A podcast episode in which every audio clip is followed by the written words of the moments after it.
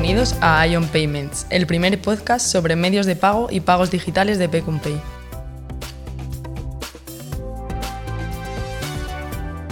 Buenos días y bienvenidos a Ion Payments, el primer podcast eh, sobre medios de pagos y pagos digitales de Pay, nuestra entidad. Soy Ángel Alonso, director de marketing y comunicación de Pay y estoy hoy junto con Jaime Rentero presentando nuestra serie de, de podcast Ion Payments. ¿Qué tal Jaime? Buenos días, ¿cómo estás? Hola Ángel, buenos días, muy bien y nada, la verdad muchas gracias por, por darme el por tener el, privilegio de ser el primero ¿no? en, esta, espero que muy larga serie de, de podcast. Pues mira, eh, ahora que te tengo aquí, aunque es verdad que eres eh, principal, la principal cara visible de, nuestra entidad eh, y posiblemente muchas de las personas que están con nosotros hoy te conozcan, pero cuéntanos algo más sobre ti, preséntate, es el momento tuyo, tus, tus cinco minutos de gloria, Jaime. Bueno, a ver, pues normalmente es verdad que siempre estamos muy, muy activos en, gracias a vuestro equipo, estamos muy, muy activos en redes y en eventos, etcétera, pero eh, es verdad que tampoco, no mucha gente sabe, bueno, pues por ejemplo, un poco como voy a empezar con que soy padre de dos hijos, ¿no? Y la verdad soy un aficionado a, todo tipo de deportes, me gusta mucho, practico mucho deporte, todo lo que puedo. Y, luego respecto en la parte profesional, pues bueno, como sabéis, soy director comercial de, de y la verdad es que siento un orgullo muy grande eh, ser partícipe de esta, de esta compañía porque, bueno, la realidad es que cuando yo empecé, que fue al principio, hace seis años, parece que han sido muchos, pero en realidad son seis años, pues éramos seis personas y no teníamos ni un usuario, ¿no? Pero, pero ahora, pues oye, pues mira, tenemos algo más, estamos más o menos como tenemos como en torno a un millón y medio de usuarios y somos un equipo de 70 personas. Entonces, la verdad es que lo que siento es orgullo. Desde luego, desde luego ha sido un crecimiento muy importante en estos, en estos últimos años. Pero uh, cuéntanos cómo llegas a, a Pecumpay. Para el que no lo sepa, eh, ¿cuál fue tus inicios en los medios de, en los medios de pago? A ver, yo siempre he trabajado desde, desde que terminé la carrera, los estudios, fui a. He trabajado siempre en, medios de pago, siempre he trabajado, siempre vinculado además también con, en tema de beneficios sociales, siempre como muy, vinculado al mundo tarjetas. ¿no? Eh, la realidad es que cuando entré aquí yo conocía la parte de emisora, la parte emisora la, conocía bien, pero otros servicios que hemos dado en esta compañía, como la parte adquirente y la parte de cuentas, no, no lo conocía. La realidad es esa y, y, la verdad, gracias a Antonio y al equipo que había en PQPay, pues oye, he podido evolucionar y he aprendido sobre, otros, sobre otras verticales que no conocía. Genial. Pues nada, si te parece, Jaime, entramos un poquillo más a analizar el, el mundo de, del podcast y más concretamente a presentar Ion Payments. Vale, entonces ahora el que te pregunta soy yo, ¿no? Sí, sí, sí, ahora, ahora cambiamos la, la torna. Vale, genial. Oye, pues nada, muy sencillito, yo no tengo mucha mucha experiencia en, hacer preguntas, me las suelen hacer a mí, pero ¿qué es Ion Payments? Bueno, Ion Payments es una es un contenido eh, sobre pagos digitales, eh, una serie de contenidos sobre pagos digitales, eh, sobre medios de pago, encapsulados o distribuidos a través de podcast, aunque también varios de los episodios los vamos a, grabar en vídeo. Concretamente, la idea es realizar 10 episodios de esta primera colección y, bueno, pues, donde vamos a analizar diferentes aspectos de, tanto de los medios de pago como otros eh, aspectos eh, inherentes a ellos que pueden ser interesantes para nuestros, nuestros programas de emisión, como puede ser, por ejemplo, eh, FinTech Marketing, que haremos junto con de la mano de Fernando Rivero. También trabajaremos el tema de, de, la seguridad, que es un tema fundamental. Bueno, iremos viendo diferentes, en, en, en, cada uno de los capítulos, diferentes diferentes píldoras de estos contenidos y, esperemos que, bueno, que tenga eh, mucha aceptación dentro de, nuestro ámbito. Genial, genial. A ver, la realidad es que todos los partners con los que hemos hablado desde la parte de negocio para, para participar en, este, en esta iniciativa, todos, absolutamente todos, han dicho que perfecto y que les interesaba mucho. Eh, pero la realidad es cómo se os ocurrió este, esta, esta idea. Sí, pues eh, bueno, eso es parte que sale nosotros eh, semanalmente, tenemos diferentes reuniones dentro del departamento y hay una concreta en la que bueno, pues tratamos de proponer eh, nuevas acciones que puedan ayudarnos a distribuir nuestro posicionamiento y nuestro relato como entidad. ¿no? Entonces yo creo que el podcast es una de las acciones mm, con mayor eh, potencia y mayor fuerza de cara a mm, poder eh, construir un relato eh, y unos contenidos sobre medios de pago que era algo muy importante para nosotros no siempre hemos desde que emitimos en los programas de medios de pago hemos sido como líderes y siempre hemos tenido que ir un poquillo a la cabeza en todo lo que son las acciones que íbamos eh, realizando. Eh, yo creo que la gestión de, y la creación de contenidos y su distribución es una parte muy importante de ellos que va a venir a bueno, pues, a explicar en píldoras, porque tampoco vamos a dar clases magistrales, sino van a dar simplemente pequeños secretos eh, y, alguna que otra eh, clave sobre aspectos que pueden ser muy interesantes a la hora de lanzar un medio de, pago y que, o un programa de medios de pago y que muchas veces la, empresa pues no lo tiene, no lo tiene en mente. Y es un poco así como, como surge. Bien. Oye, ¿y qué mm, con qué nos vamos a encontrar, o sea, qué, vamos a encontrar en, estos, en estas píldoras.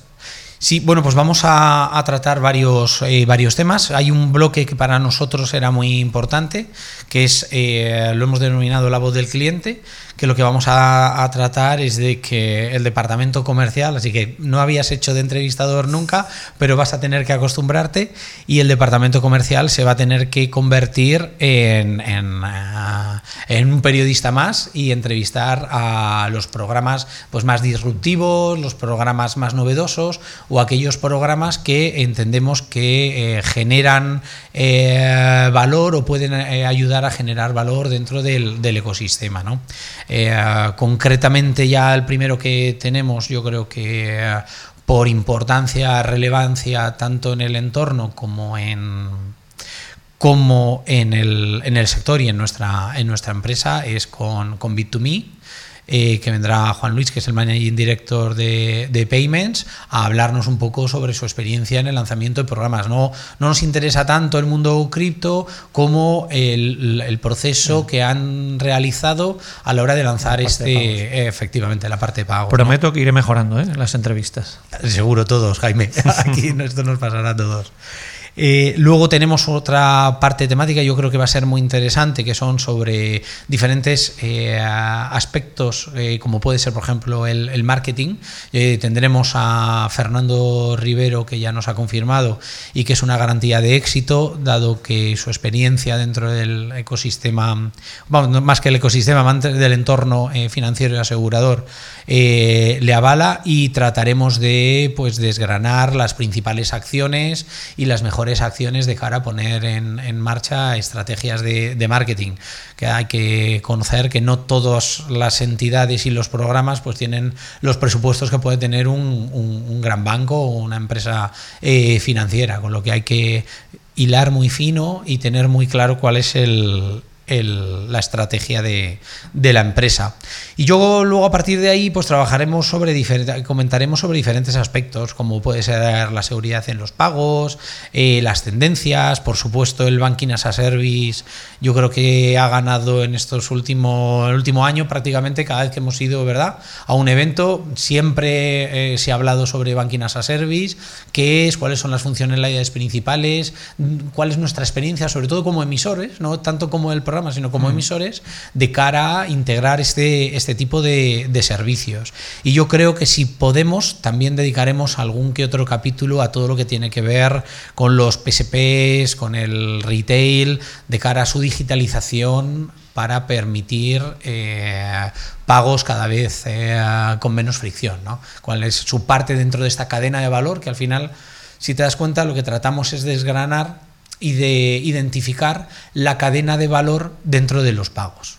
Ya empezamos eh, junto con la Asociación de Marketing de España y el Observatorio de Payments en un primer acercamiento, llevamos ya dos, eh, dos eh, observatorios y yo creo que bueno, pues, es muy importante tener, en, tener clara esta, esta imagen mental ¿no? de la cadena de valor en los, en los pagos. Muy bien, oye, genial.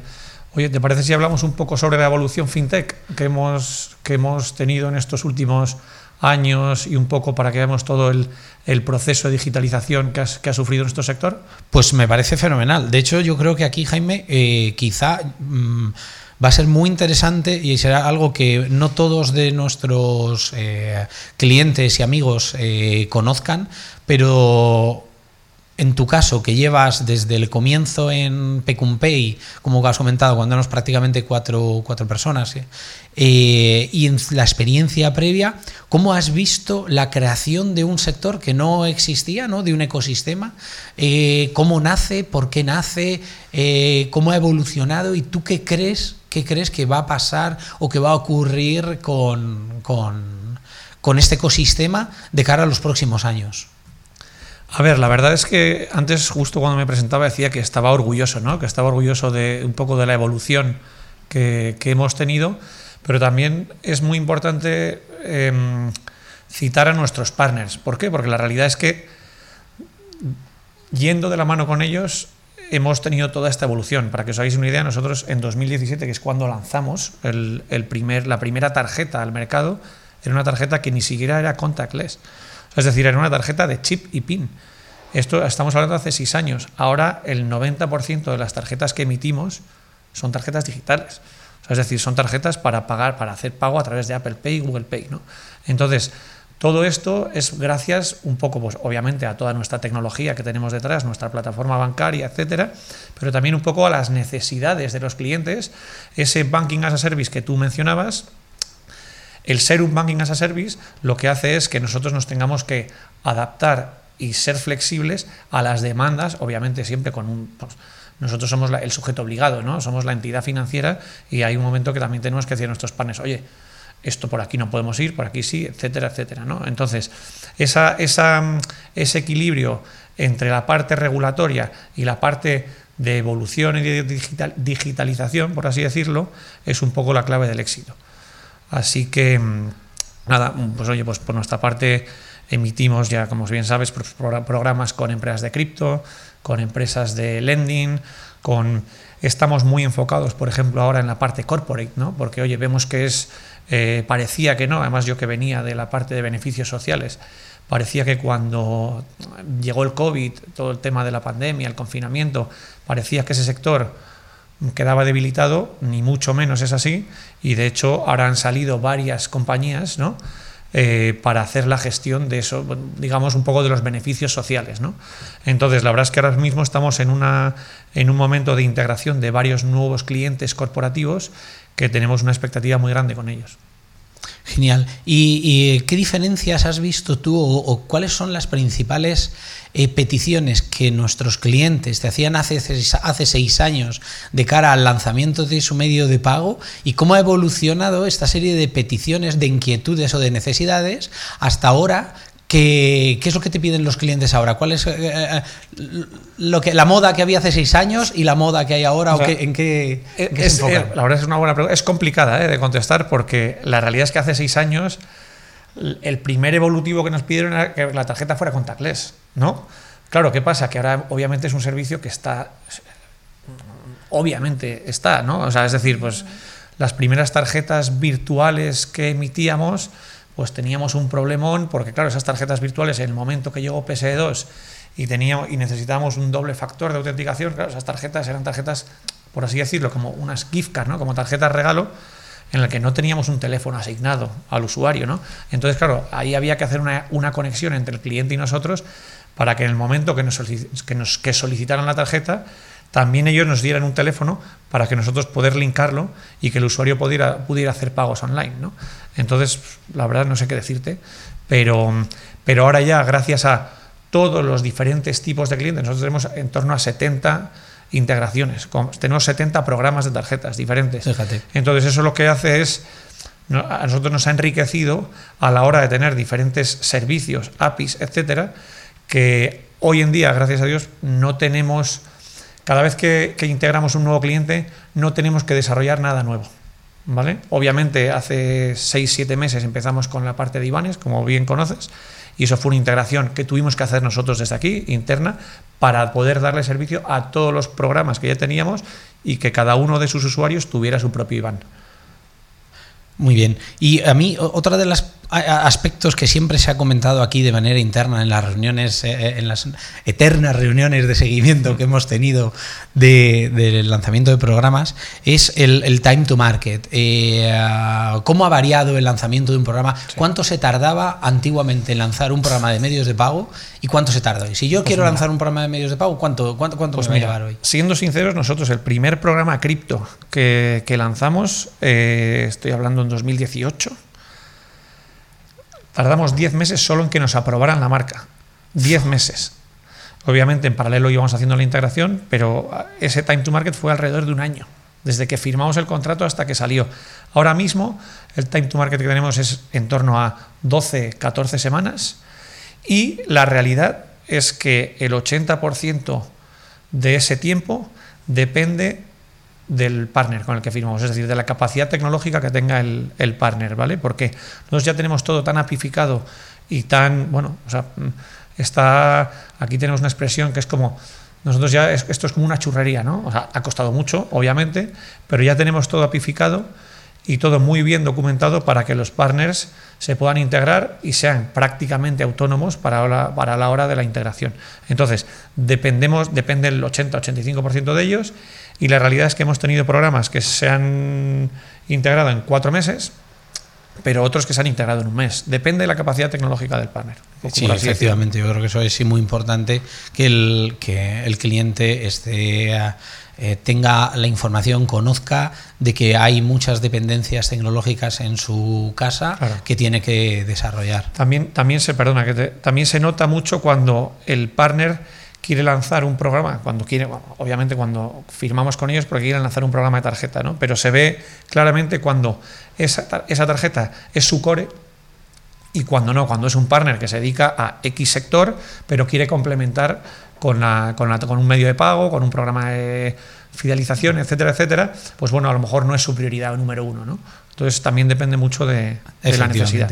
Y ya si te parece, para, para, finalizar, Jaime, a mí me gustaría que me dieses tu, pero desde, sinceramente, que me contases ¿Qué es lo que, cómo ves el mercado del pago desde el punto de vista de todos los eh, avances que ha habido biométricos, de todas las tendencias? Nosotros, eh, yo recuerdo el año pasado con un programa que, que lanzamos, que era el de, el de Fácil, que tenían una división que era de pagos biométricos con parte del, con un chip subcutáneo y demás. ¿Cómo crees? ¿Crees que toda esta eh, tecnología de pago biométrico utilizando cualquier parte del, cuerpo eh, va a terminar siendo una realidad o es algo que simplemente mm, aporta una, una, serie de avances y a partir de estas ideas y de estos avances tecnológicos surgen quizá otros, eh, otras mecánicas más fáciles de... A ver, yo, yo a lo mejor un poco por, por formación profesional, yo soy un,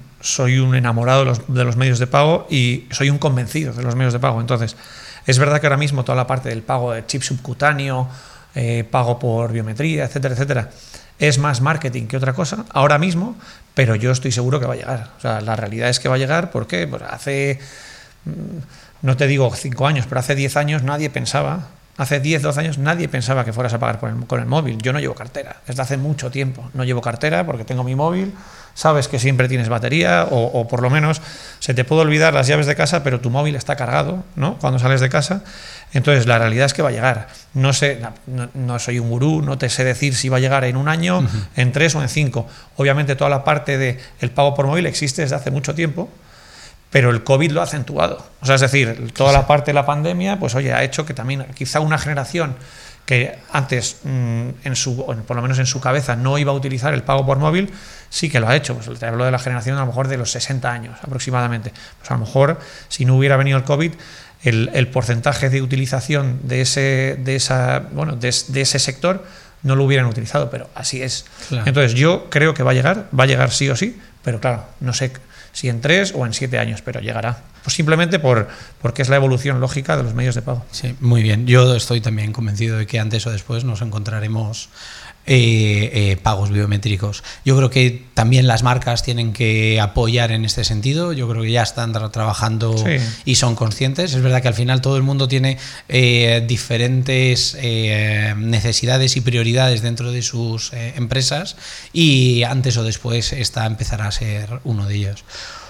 Pues si te parece, Jaime, yo creo que como presentación hemos eh, abarcado los diferentes aspectos que vamos Genial. a hablar y hemos presentado un poco eh, lo que es la, la- la serie de podcast Ion Payments. Fenomenal, oye, pues nada, Ángel, estoy seguro que va a ser un éxito porque, porque bueno, ya, vamos, de hecho, como tengo algo de información eh, privilegiada, ¿no? Eh, los ponentes y los partners con los que, con los que vais a contar en, en- esta colección son altamente interesantes, entonces eh, éxito garantizado.